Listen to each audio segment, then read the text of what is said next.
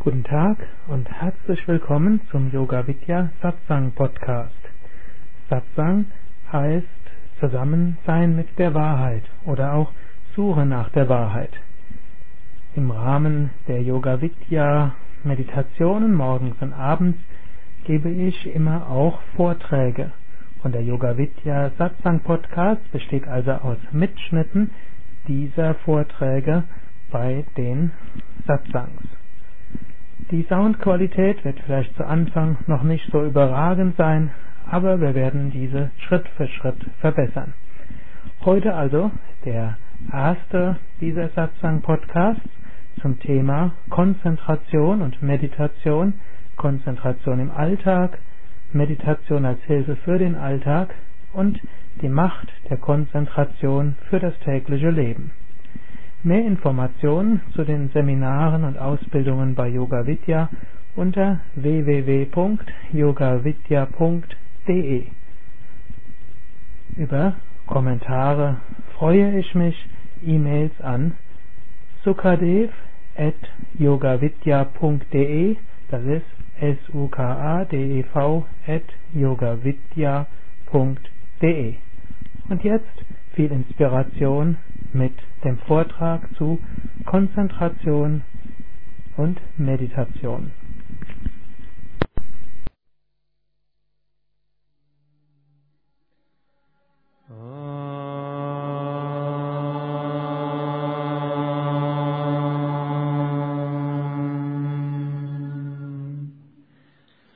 Shanti, Shanti, Shanti.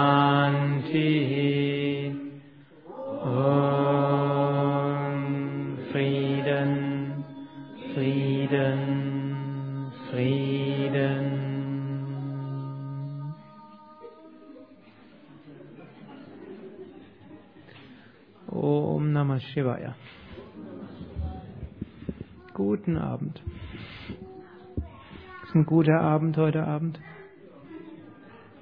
Ja? Hm, sehr guter Abend.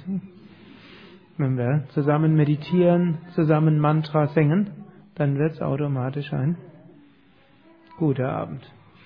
Und wie Yogi Hari sagten, wenn er noch nicht ausreichend gut ist, dann müsste man einfach noch mehr singen. Aber ihr lächelt schon alle ausreichend. Und ich wollte heute etwas lesen aus dem dritten Kapitel des Yoga Sutra von Patanjali, einem der Grundlagenwerke des Yoga. Und das dritte Kapitel ist ein ganz besonders interessantes Kapitel. Da gibt Patanjali verschiedene Konzentrationstechniken an, die sehr, man kann sagen, praktisch auch für den Alltag sind. Man kann das dritte Kapitel sehr hoch interpretieren, dann wäre es nur für die größten Yogis. Aber ich meine, es sind auch sehr praktische Hinweise, was wir im Alltag umsetzen können. Und diejenigen, die schon einige Tage hier sind, mögen mir verzeihen, dass ich ich glaube zum dritten Mal die ersten Verse dort zitiere. Sie sind aber besonders wichtig, aber wir werden heute tatsächlich auch weiterkommen.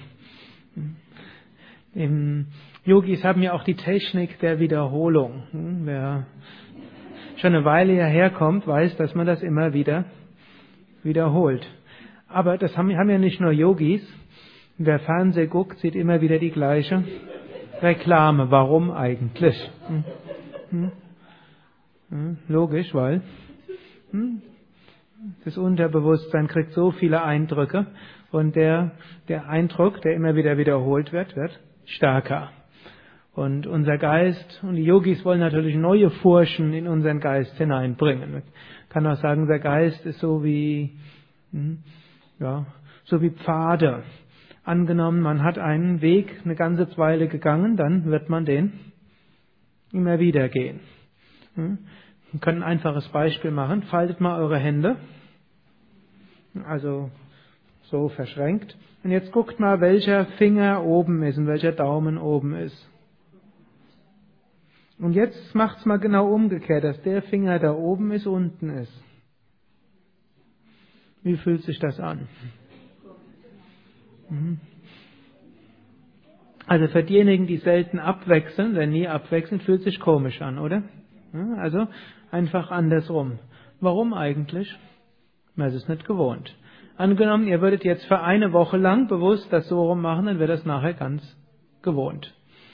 Und so ist es auch bei vielem, was wir auf dem spirituellen Weg machen oder auch allgemein für unsere Gesundheit. Wir müssen es eine Weile machen. Am Anfang ist es komisch, nachher wird es zu einer Gewohnheit. Angenommen, ihr habt in der Ernährung irgendetwas, was nicht ganz gesund ist, dann muss man das irgendwann irgendwie umstellen und dann ist es am Anfang ein bisschen komisch und irgendwann ist es ganz natürlich. Angenommen, man will sich entschließen zu meditieren, dann ist eigentlich das, man muss nur, manche sagen, wenn sie hören, um spirituellen Fortschritt zu erreichen, müsste man für den Rest des Lebens jeden Tag 20 Minuten meditieren. Wenn Neulinge das hören, wozu führt das dann?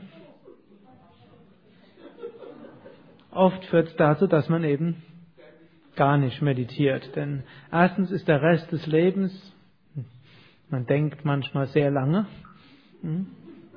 Und wenn man Yoga macht, wird er natürlich auch noch ein bisschen weiter rausgeschoben. Und wenn man meditiert, übrigens, wird er noch weiter rausgeschoben. Man hat also noch mehr Jahre, wo man meditiert. Kann ja überlegen, will man das überhaupt? Gut, und dann fangen viele gar nicht an. Aber wisst ihr den Trick? Überhaupt, wenn ihr irgendeine positive Gewohnheit entwickeln wollt, müsst ihr euch nur sagen, einen Monat lang werde ich das ändern. Denn es braucht einen Monat, um eine gute Gewohnheit zu etablieren. Also, wenn ihr was Gutes umstellen wollt, braucht ihr nicht das ganze Leben zu rechnen und sagt, vier Wochen lang täglich. Und dann anschließend ist die Anstrengung, die Gewohnheit beizubehalten, nicht so groß. Und für vier Wochen kann man doch was machen. Hm? Nicht umsonst hat der Same Devananda die Intensiv-Yoga-Lehrerausbildung auf vier Wochen gesetzt.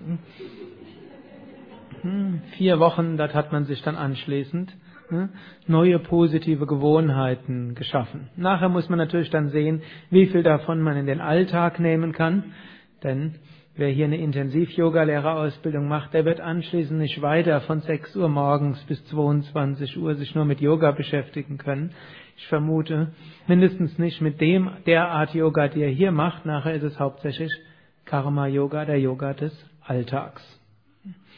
Gut, es gilt also, neue Furchen in unserem Geist zu schaffen, sodass wir neue Wege gehen. Und da reicht es nicht aus, sie nur einmal zu hören, sondern wir müssen es wieder hören und Gewohnheiten müssen wir regelmäßig schaffen. Und im dritten Kapitel beginnt Patanjali damit, zunächst die drei höheren Schritte von Yoga vorzustellen, nämlich Dharana, Dhyana und Samadhi. Die unteren fünf Stufen, Angas heißen Yama, das sind die ethischen Verhaltensregeln für den Alltag im Umgang mit anderen. Dann Niyamas, also die ethischen Grundprinzipien für sein Privatleben, kann man sagen. Das dritte ist Asana, im engeren Sinne die Meditationshaltung, im weiteren Sinne die verschiedenen Körperstellungen. Das vierte ist Pranayama, im engeren Sinne die Atmung für die Meditation, im weiteren Sinne verschiedene Atemübungen. Pratyahara ist der. Die fünfte Stufe, Pratyahara, ist das Zurückziehen der Sinne.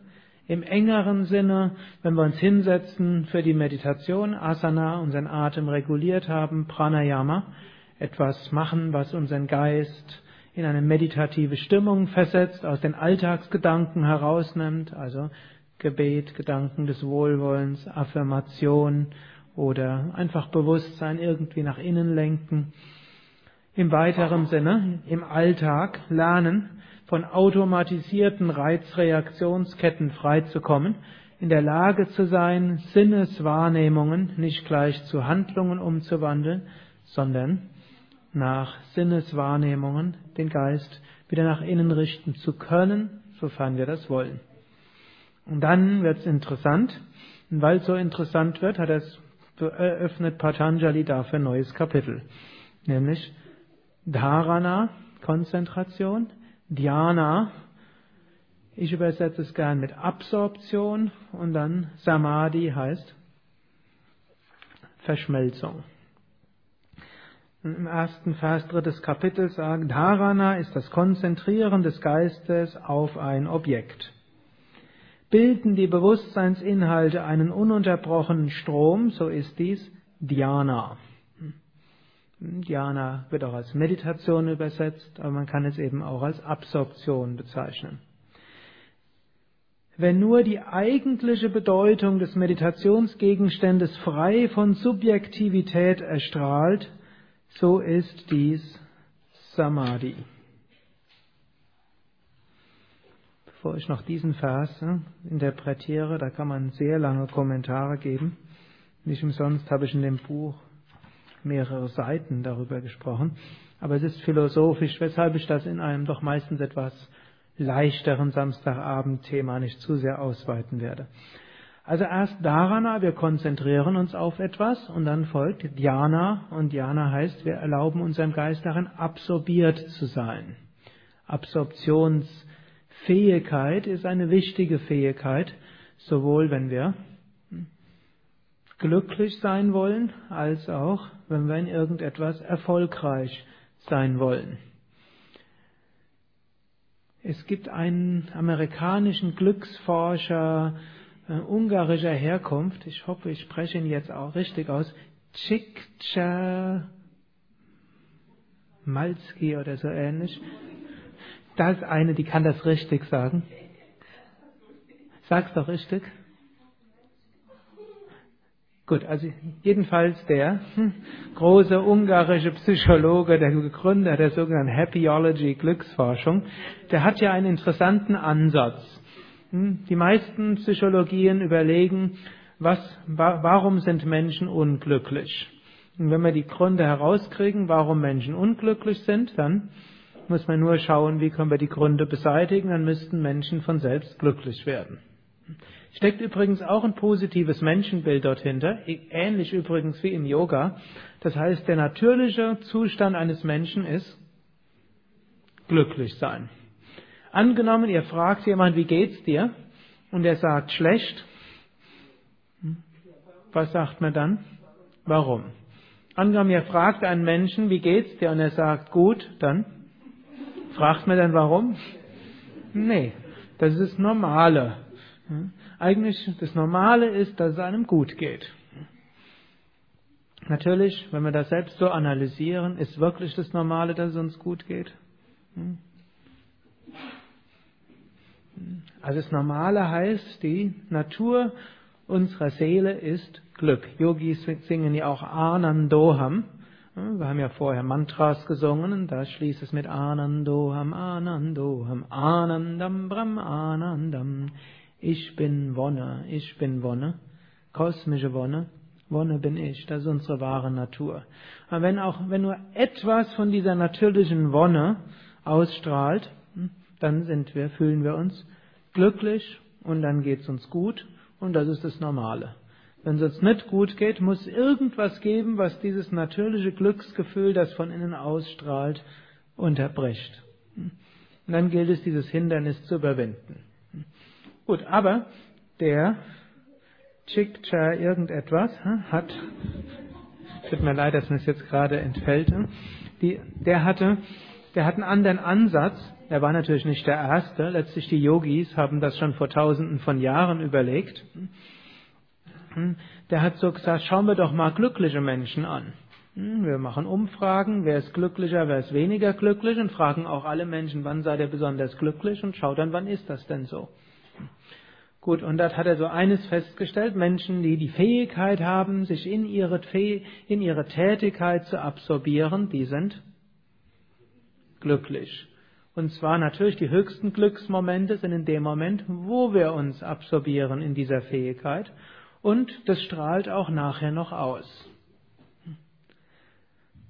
Und das können wir, und das ist nämlich die positive Nachricht, wir können es trainieren. Gut, der die modernen Psychologen empfehlen dort eine äußere Sache. Die westlichen Wissenschaftler sind ja immer für Änderung, dass wir irgendwas äußerlich ändern. Und dort hat man so rausgekriegt, äußere Umstände, die einem helfen, dort sich zu konzentrieren auf etwas, absorbieren ist, wenn es herausfordernd ist. Angenommen, ihr habt eine Aufgabe, die sehr leicht ist, dann die meisten Menschen im Westen werden davon nicht sehr absorbiert. Angenommen, sie ist zu schwer, dann wird man auch nicht absorbiert. Aber angenommen, sie ist fordernd, aber nicht überfordernd, dann, hm, dann können wir absorbiert sein und glücklich sein. Das ist übrigens durchaus eine praktikable Geschichte auch. Ihr könnt so überlegen, was habt ihr dort in eurer Arbeit und eurem Alltag zu tun und könnt schauen, wie könnt ihr die Schwierigkeit davon so gestalten, dass es eine Herausforderung ist, aber nicht ne, Überforderung. Und da gibt es natürlich manche Menschen, die haben immer die höchsten Ziele, die sie nie erreichen. Aber weil sie auf dem Weg dorthin sind und sie sich nicht zu sehr unter Druck setzen, das Ziel erreichen zu müssen. Sie haben ein hohes Ziel, wissen, sie erreichen es nicht, aber ja, sie gehen dorthin und haben mit sich ein bisschen Geduld, gut, und dann sind sie absorbiert darin, sind auf einem guten Weg. Andere dagegen setzen die Ziele zu hoch und dann erreichen sie es nie und erreichen es auch nicht mit der Geschwindigkeit und sind dann auch hm, enttäuscht und unglücklich. Gut, jetzt kann man aber auch Tätigkeiten, langweilige Tätigkeiten kann man auch spielerisch hm, etwas ansprechender machen. Ich kann mich erinnern, als ich, als ich begonnen habe mit Yoga, Dort bin ich in ein, irgendwann in ein Yoga-Zentrum eingezogen auch. Ich habe zwar studiert weiter, aber weiter studiert, aber dort konnte man halt leben. Man hat morgens zusammen meditiert und abends habe auch schon eine Yogalehrerausbildung gehabt, habe also auch unterrichtet und habe anderes Karma-Yoga gemacht. Und mein erstes Karma-Yoga dort war Staubsaugen. Und hm, ich hatte dort einen inspirierenden Vortrag gehört, dass ein Yogi in der Lage sollte, sich immer zu konzentrieren. Jetzt hatte ich gedacht, jetzt will ich dieses Staubsaugen, will ich zu einer richtigen Yoga-Handlung machen. Gut, und eines ist wichtig, dass ich mich dort ganz absorbiere bei der Arbeit. Was heißt absorbieren? Ganz konzentrieren, ganz darin aufgehen. Also so konzentriert sein, dass man an nichts anderes denkt. Das ist so schwierig im Deutschen dort zu übersetzen. Also eigentlich Diana.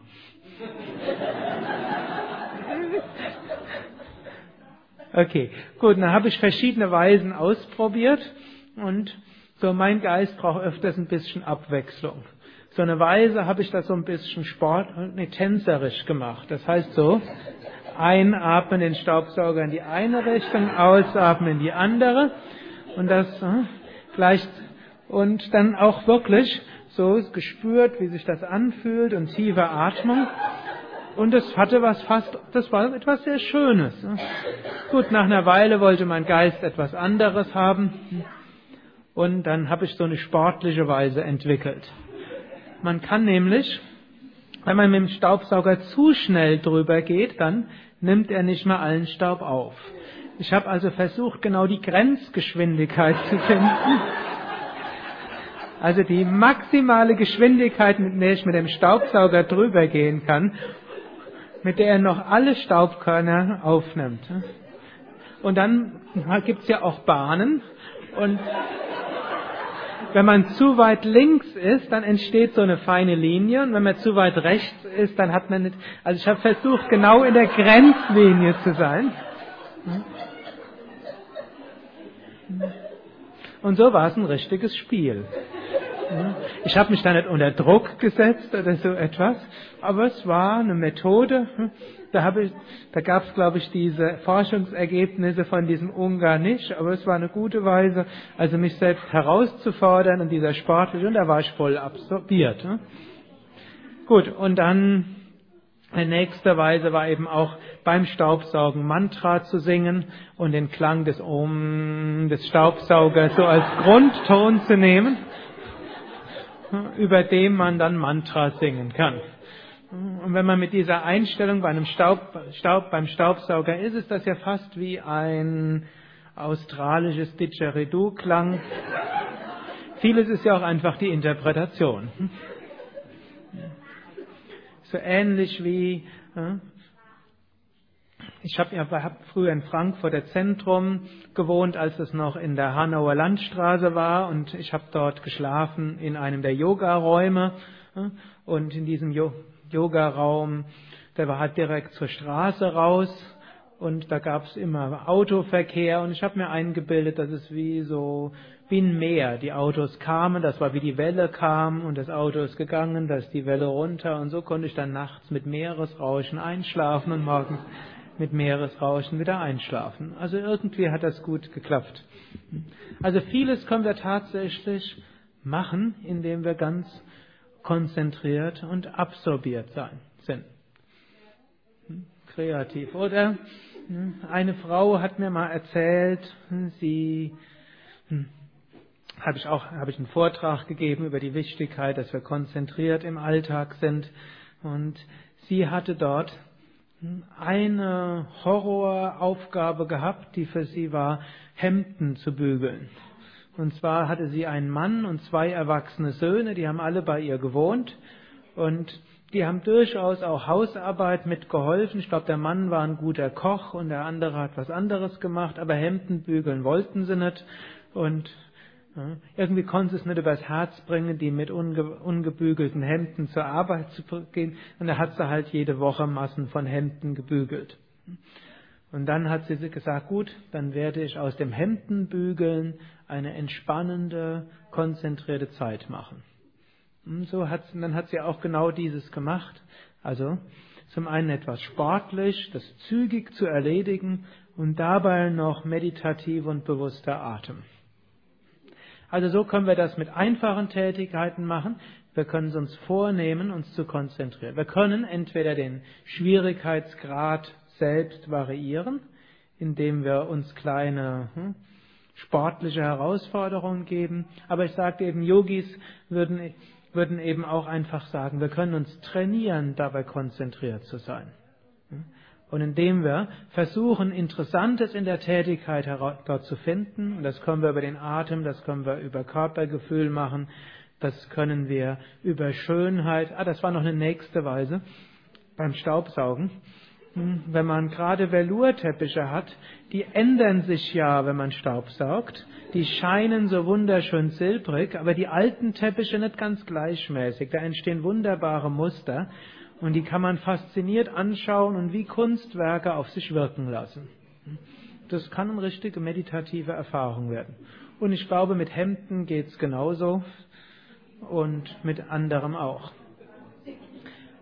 Also, wir können bewusst lernen, uns auf Dinge zu konzentrieren und so spüren wir diese innere Wonne. Wir können das ähnlich machen auch auf, mit schwierigen Aufgaben.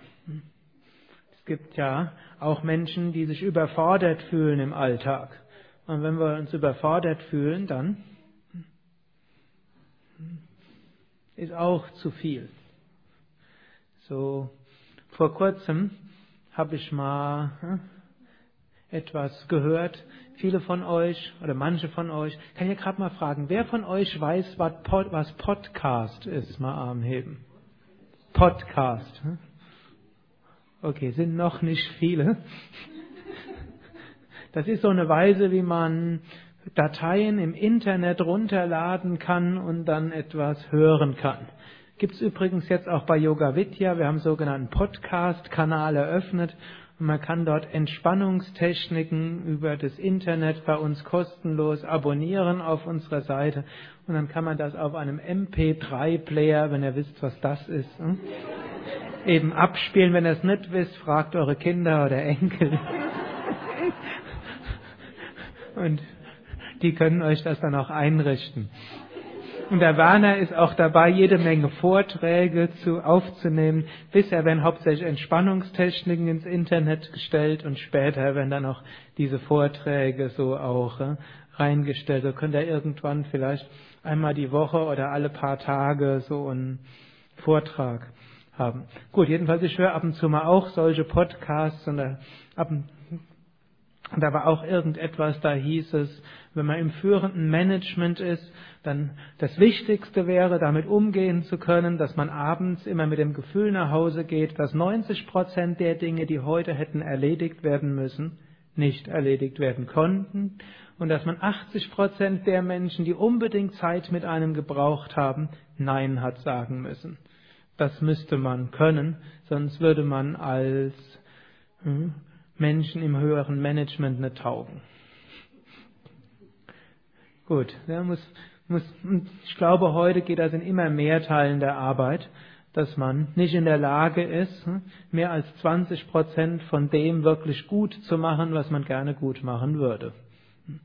Und da die Geschwindigkeit im Berufsleben weiter zunimmt, sie wird nicht abnehmen, sie wird zunehmen, Nämlich in dem Moment, wo die Inder und die Chinesen mehr qualifiziert sind und die Osteuropäer, werden die Deutschen sich noch nicht mal auf ihre Ingenieursausbildung und gute Beruf, zweigleisige Bildungsweg und Universitätsausbildung zurückziehen können. Konkurrenzkampf wächst. Also es wird nicht weniger anstrengend werden, sondern mehr anstrengend. Umso wichtiger mit Yoga lernen wir es uns zu entspannen, mit dem Stress besser umzugehen. Gut, und man muss dann bei diesen Fähigkeiten bei diesen Überforderungen, die immer mehr kommen, muss man lernen, eben kleine Herausforderungen dort rauszumachen und nicht das sehen, was man alles nicht machen kann, sondern das sehen, was man machen kann. Und manchmal muss man mindestens die halbe Stunde sich auf das konzentrieren, was jetzt gemacht wird. Und in der Zeit bekommt man auch wieder Glücksgefühl.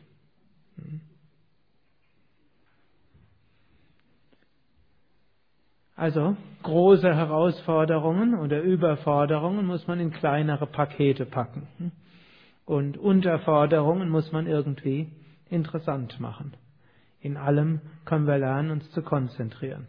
Gut, Konzentration heißt, wir bemühen uns zu konzentrieren und irgendwann kommt ein Zustand, wo wir in diesen, dieses sogenannte Flow-Erlebnis hineinkommen. Ich hoffe, ihr wisst alle, das schreibt sich F-L-O-W. Ich weiß, ich habe irgendwann mal einen Vortrag über Flow gegeben und nach einer halben Stunde hat jemand mich gefragt, was Flöhe denn damit zu tun haben. Und erst hatte ich gedacht, macht einen Witz, aber dann habe ich festgestellt, war kein Witz. Also Flow, hm? also damit fließen. Hm? Das ist das, ist das was hm?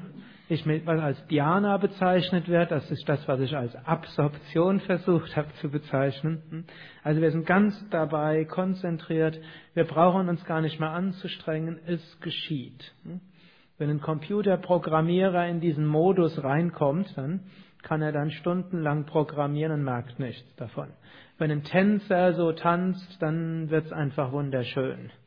Der Boris Becker hat das irgendwann mal im Interview gesagt, wenn es wirklich gut läuft, dann braucht er nichts zu denken, alles geschieht. Aber dann hat er auch gesagt, damit das geschieht, muss man das viele, viele Stunden ganz systematisch üben. Und so diese Momente des tiefen Absorbiertseins bedingen Konzentration. Gut, jetzt können wir aber noch weiter kommen als nur in Anführungszeichen absorbiert werden. Wir können praktisch mit dem Gegenstand verschmelzen. Es ist nicht mehr ich, bin absorbiert, und, sondern es geht so weit, dass wir eins werden mit dem, auf das wir uns konzentrieren. Und das ist dann Samadhi. Wir werden eins damit, wir verschmelzen damit, es gibt keine Dualität mehr und dies ist dann ein Zustand eben von Überbewusstsein und der ist äußerst schwer zu beschreiben. Deshalb ich dann immer anfange zu stammeln, wenn ich darüber spreche. Denn viel besser wäre es, wenn wir alle jetzt in Samadhi kommen, was aber nicht so einfach ist. Er sagt dann noch, es ist dann frei von Subjektivität. Und das ist auch etwas Interessantes. Normalerweise, wenn wir etwas sehen oder wenn wir eine Erkenntnis über etwas bekommen wollen, ist es immer subjektiv. Hm, jetzt wird es vielleicht ein bisschen theoretisch, aber es rentiert sich ein bisschen drüber nachzudenken. Im ersten Kapitel beschreibt Patanjali die drei Quellen korrekten Wissens. Und er sagt vorher, es gibt korrektes Wissen, falsches Wissen und Einbildung. Also korrektes Wissen zum Beispiel kann sein, dies ist ein Buch. Das wäre jetzt korrektes Wissen. Falsches Wissen wäre, dies ist ein Ziegelstein. Also zum Beispiel jemand, der ganz hinten sitzt, könnte sehen, da ist irgendwas Rosanes und könnte denken, es ist ein Ziegelstein. Gut, und der nächste könnte sagen, vor dem Altar steht, sitzt eine Maus. Das ist Einbildung. Also, ich hoffe, es gibt also die Geschichte von jemand wollte einem anderen einen Streich spielen oder einem Schar von Kindern einen Streich spielen, die ihn nämlich gerade gehänselt haben, und hat dann gesagt, dort in der Mitte des Dorfplatzes sind drei Lachse, die, die tanzen auf ihren Schwanzflossen. Und dann rannten die alle hin. Und dann hat sich das im Dorf rumgesprochen, da rannten die alle hin. Und schließlich dachte der, am Ende sind da tatsächlich Lachse, die dort auf den Schwanzspitzen dort, den Schwanzflossen tanzen, da muss ich auch hinrennen. Also Einbildung kann sich auch verbreiten. Sehr vieles beruht ja auf Einbildung. Gut, alles, gut, jetzt gibt's aber korrektes Wissen. Und korrektes Wissen beruht auf direkter Wahrnehmung, dann Schlussfolgerung und Aussagen anderer. Also zum Beispiel hier schaut dorthin und wer ganz vorne auf der Bühne ist, der sieht direkte Wahrnehmung, dies ist ein Buch. Manche kennen das Buch vielleicht sogar. Gut, andere sehen nur irgendetwas vage und hm, da und machen dann eine Schlussfolgerung, etwas, was, auf dem, was oben auf der Bühne liegt und was der Sukade vielleicht etwas achtungsvoll in der Hand hält, das muss ein Buch sein. Und welche, die ganz hinten sind, sehen vielleicht, sehen vielleicht weder, dass da ein Buch ist, denn manche sind vielleicht versteckt hinter denen. Es gibt ja manche, die sitzen hinter den anderen, die auf dem Stuhl sitzen, auf dem Boden, die sehen vielleicht gar nichts. Aber sie hören von mir, ich habe ein Buch in der Hand. Alles drei ist subjektiv. Subjektiv heißt erstens irrtumbehaftet. Ihr könnt was sehen und in Wahrheit ist es was anderes. Ihr könnt dann außerdem falsche Schlussfolgerungen machen und auch jemand anders kann euch die Unwahrheit sagen. Und selbst wenn es ein korrektes Wissen ist, ist es dennoch subjektiv. Angenommen, ihr hört jetzt, das ist ein Buch. Für manche ist ein Buch was ganz Großartiges. Wenn man überlegt, hm, vor tausend Jahren gab es solche Bücher nicht, vor allem kein Buchdruck. Und viele haben vielleicht über Bücher sehr viel gelernt. Hm. Für mich persönlich waren Bücher der Zugang erstmal zur Spiritualität, kam aus einem kleinen Dorf, da gab es keine spirituellen Zentren, vielleicht außer der Kirche, aber unser Pfarrer selbst war nicht übermäßig spirituell. Hm. Er würde das auch unterschreiben, was ich hier gesagt habe. Er wäre vielleicht sogar der Erste, der es zugegeben hätte. Für ihn war auch das Christentum oder, hm, oder eigentlich war er erst ein Pfarrer und äh, ein Stellvertreter, weil er was vakant und danach gab es eine Pfarrerin, war so mehr so eine Art, mehr was anderes als wirklich Gottes Erfahrung. Gut, und so war für mich Zugang Bücher. Hm? Und so habe ich diesen Zugang. Gut, für andere war vielleicht Bücher eine Quelle des Ärgers, weil sie es als Kind und Jugendliche lernen, lesen mussten und gar nicht wollen. Und für die Nächsten ist es einfach unbedeutend. Es ist also subjektiv der Zugang zum Buch. Und dann zu diesem konkreten Buch auch wieder unterschiedlicher, hm? unterschiedlicher emotionaler Bezug. Es ist subjektiv. Und das ist auch wichtig. Normalerweise sehen wir die Welt subjektiv. Wir sehen sie nicht so, wie sie ist. Das ist für uns heute glücklicherweise klar. Psychologie hat dort viel dazu beigetragen, moderne Wahrnehmungskunde hat beigetragen, Die moderne Physik geht ja so weit, dass jede Art von Wahrnehmung, sogar eine instrumentelle Wahrnehmung, auch irgendwo subjektiv ist. Yogis behaupten aber, es gibt sehr wohl direkte, objektives Wissen und dies geschieht, wenn wir mit dem Objekt unserer Wahrnehmung verschmelzen, damit verschwindet Subjekt und Objekt. Wir bekommen direktes Wissen, weil wir eine Angelegenheit von innen heraus erfahren.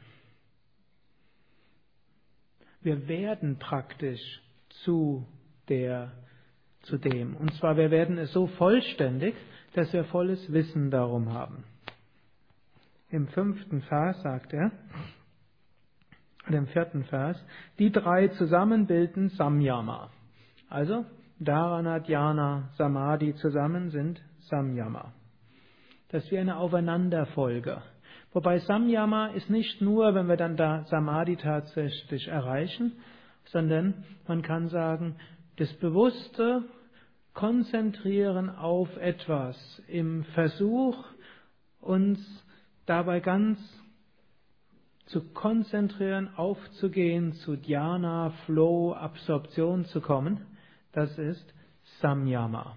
Und manchmal gelingt es, mindestens bis zu Dhyana zu kommen, vielleicht sogar bis zu Samadhi, manchmal gelingt es nicht. Samyama kann man auch noch anders erklären. Samyama ist die absichtslose Konzentration auf etwas. Die nicht vergleichende, die urteilsfreie, die verurteilsfreie, die nicht analysierende, wo wir uns ganz konzentrieren auf etwas. Jetzt sagt Patanjali im fünften Vers, durch Samyama entsteht Meisterung und das Licht direkten Wissens. Das ist jetzt ein sehr wichtiger Vers. Er sagt, wenn wir uns auf etwas ganz konzentrieren, dann bekommen wir zum einen Meisterung über die Sache und zum zweiten bekommen wir auch das Wissen über die Sache.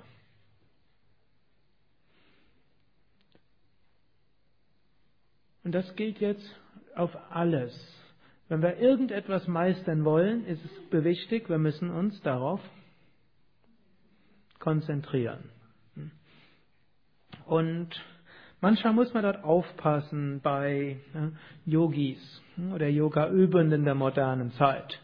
Es gibt nämlich so ein, so eine Tendenz oder eines, was ja auch Krishna in der Bhagavad Gita sagt. Er sagt, wir sollen unsere eigene Pflicht, Swadharma, erfüllen. Wie kommen wir zur eigenen Pflicht?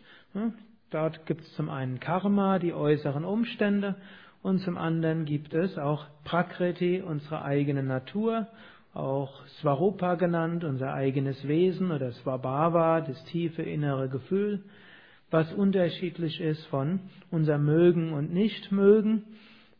So können wir ein bisschen herausfinden, was sollen wir tun. Also es gibt bestimmte äußere Umstände und dort müssen wir schauen, tief vom Inneren her, was sagt mir mein Herz, was dort zu tun ist, und zwar mein tiefes Herz, nicht einfach nur mein Mögen und Nichtmögen, was ist angenehm, unangenehm, was mag ich, was mag ich nicht.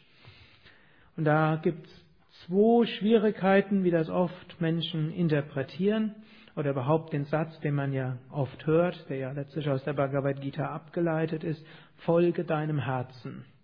Zwei Schwierigkeiten. Die erste Schwierigkeit ist, wir verwechseln mögen und nicht mögen mit unserer Natur. Manchmal haben wir tiefe Talente, aber wir wissen es noch gar nicht. Und zum anderen, wir mögen es nicht. Und jetzt unser Herz ist jetzt nicht einfach nur unser Mögen und Nichtmögen, sondern unser Herz hängt mit unseren Fähigkeiten zusammen. Es hat auch mal jemand gesagt, hm, wenn man glücklich sein will, dann sollte man dem folgen, wo man die Fähigkeiten hat und nicht dem, was man mag. Und dann sagt er, noch besser ist, man lernt zu mögen, was man kann, sofern man es auch umsetzen kann. Okay, jetzt gibt es aber noch eine nächste Schwierigkeit. Hm? Die nächste Schwierigkeit ist, Wir können natürlich das auch, womit wir uns mit der in der Vergangenheit beschäftigt haben. Logisch, oder? Und Menschen sind ein bisschen bequem. Und manchmal, und manchmal ist es auch so, dass Menschen, die Yoga machen, lernen ja auch Zufriedenheit.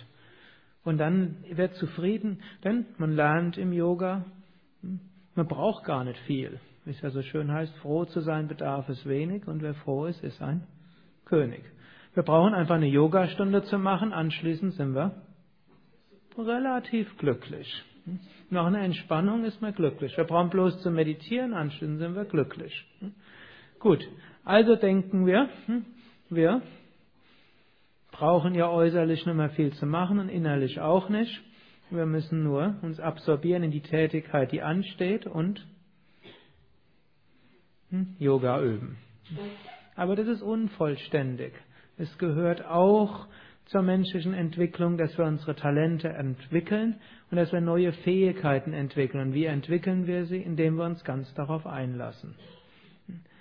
Und wir sollten nicht zu früh sagen, das liegt mir nicht. Zu viele Menschen sagen zu früh, das liegt mir nicht, das ist nicht mein Ding. Und dann lassen sie sich nicht ganz ein, weil sie sich nicht ganz darauf einlassen, kriegen sie nicht die Meisterung dazu, auch nicht das Wissen und auch nicht die Ananda, die damit einhergeht, wenn wir uns auf etwas einlassen. Und nachher sagen sie, ich wusste es ja von vornherein. Hm. Versteht ihr diesen Zirkelschluss, den wir machen? Gehen wir doch einfach davon aus, wenn, wir, wenn eine Aufgabe ansteht und sagen, hm, Gott hat mir deshalb die Aufgabe gegeben, weil das irgendem entspricht, was dort ist. Hm. Jetzt lasse ich mich ganz drauf ein ich will alles tun, um das, was ich dort zu tun habe, wirklich gut zu machen. Ich mache Samyama auf diese Sache. Und wenn wir das dann machen, dann meistern wir die Sache und dann entfaltet sich auch ein Wissen darum. Und außerdem lernen wir es durch die Konzentration daraus, Ananda zu schöpfen, Freude, Glücksgefühl. Das gilt im Großen, es gilt natürlich auch im Kleinen. Und so gilt es als ein wichtiger Ratschlag, wenn auf euch etwas Neues wartet, wo ihr denkt, ihr seid der Sache nicht gewachsen, oder ist etwas, was über dem hinausgeht, was ihr eigentlich könnt. Aber eigentlich ist es nötig. Hm? Dann erlaubt es nicht eurem Geist, euch dort abzublocken und zu sagen, nee, ist nicht mein Ding, sondern geht erstmal davon aus,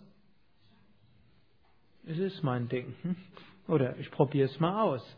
Und dann sagt ich, mach's jetzt. Und dann nicht nur ich mach's und halbherzig, ich probiere es halbherzig, um nachher festzustellen, hm, es war nichts, sondern ich, wenn ich, wenn es da etwas gibt, was ich jetzt nicht kann, ich gebe meine ganze Energie dort hinein. Und wenn ich meine ganze Energie dort hineingebe, dann bekommen wir Meisterung und Wissen und dann macht es einem Spaß.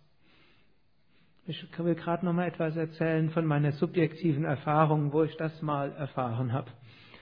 Manche kennen die Geschichte, aber ich erzähle sie trotzdem. Der Swami Shivananda war ja einer, der gerne schon technische Neuerungen eingeführt hat. Der hatte schon in den 30er Jahren eine Druckerpresse in den Ashram gebracht, was damals in Indien schon außergewöhnlich war um dort eben schneller Bücher und Handzettel drucken zu können und auch kostengünstiger. Dann hat er irgendwann ein Fotostudio gehabt, er hatte Schallplatten aufgenommen, er hatte Filme gedreht. Das war, da war von allen Ashrams, oh, ich wollte fast sagen weltweit, gab es nur in Indien, hm? gab es zwar schon ein paar Zentren von Yogananda, aber es war nicht nach der Ashram in der Ashram-Weise gemacht. Also war der erste Ashram, wo all diese Dinge da waren. Gut, genauso auch der Same Vishnu hat auch relativ schnell diese technischen Dinge umgesetzt und unter anderem auch PCs, Computer.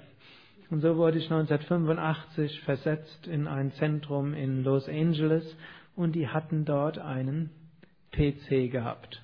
Ich war jetzt einer, der von meinem Verständnis her in der Vor-Yoga-Zeit eher Geisteswissenschaftler war, also nicht Naturwissenschaftler. Ich hatte in meinem ich hatte zwar irgendwann BWL studiert, aber die ganze Statistik und Mathematik, gut, ich hatte mich zwar irgendwie auch mit beschäftigt und ging auch, aber ähm, interessierter war ich an Betriebspsychologie und ich war interessierter an Menschen oder in eben Leistungskurse waren auch mehr hm? Deutsch und Sozialkunde. Das hat mich mehr interessiert. Und ich hatte halt gedacht, also so Technik bin ich nicht, unbegabt. Jetzt stand da so ein Computer rum, der noch dazu ein kompatibler war und dort gab es kein Handbuch, für die Programme gab es auch kein Handbuch und aus dem Ding war kaum etwas herauszuholen. Es waren noch zwei Floppy-Disketten-Computer, diejenigen, die sich noch an diese Zeit erinnern. Und erst habe ich nur geschimpft, hm, dass ein Computer in einem Yoga-Zentrum nichts zu tun hätte und das wird nur dazu führen, dass die Leiter der Zentren vor sinnlosen Maschinen sind, anstatt sich mit Menschen umzu, zu umgeben, was die eigentliche Aufgabe von einem Zentrumsleiter war. Habe dort auch Briefe geschickt in all, überall hin und habe gesagt, die gehören aus den Zentren verbannt.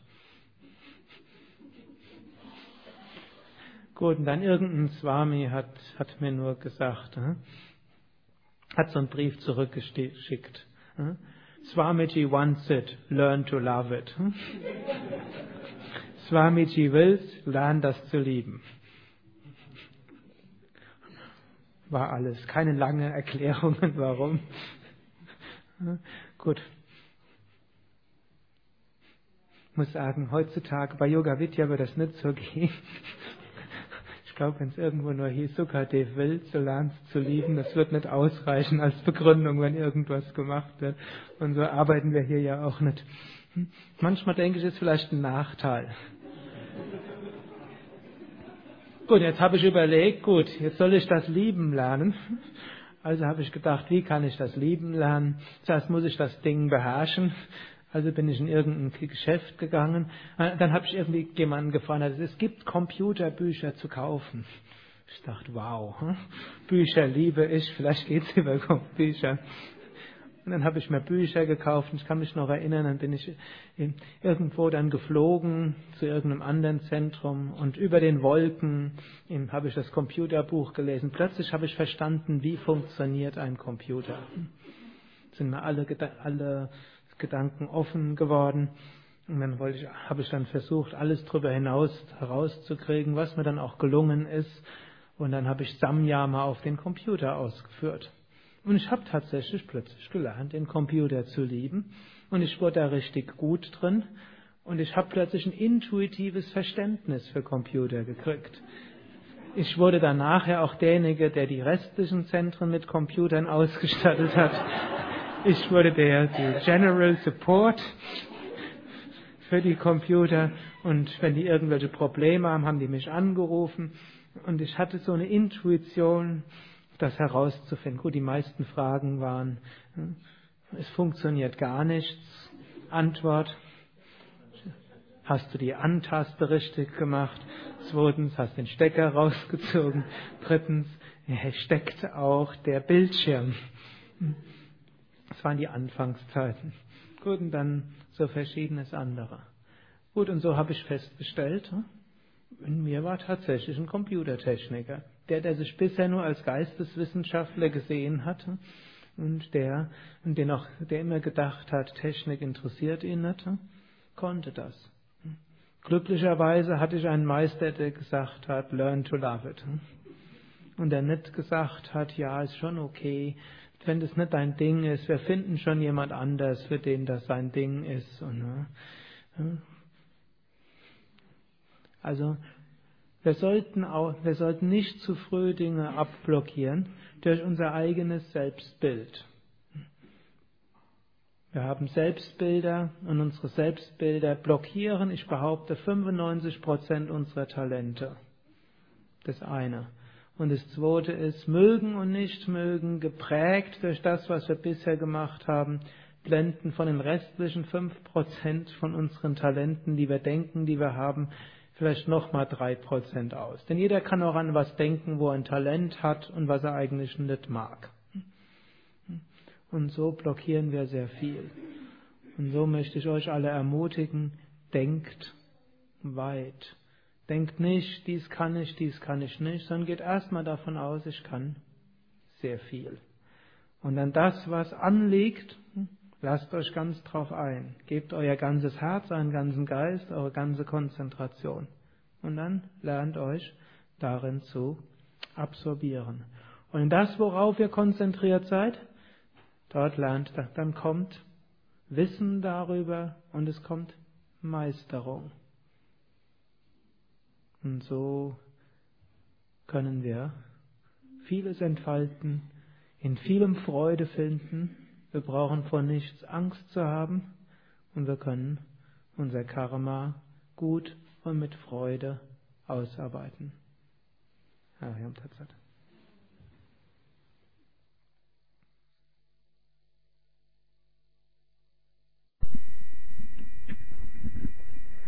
Das war also der erste Vortrag dieses neuen Podcasts, des Yoga Vidya Satsang Podcasts.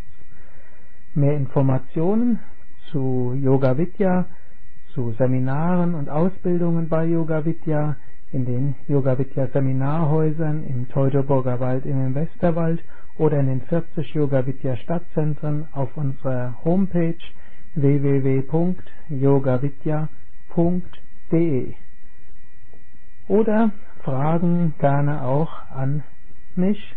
Mein Name ist Sukadev Bretz.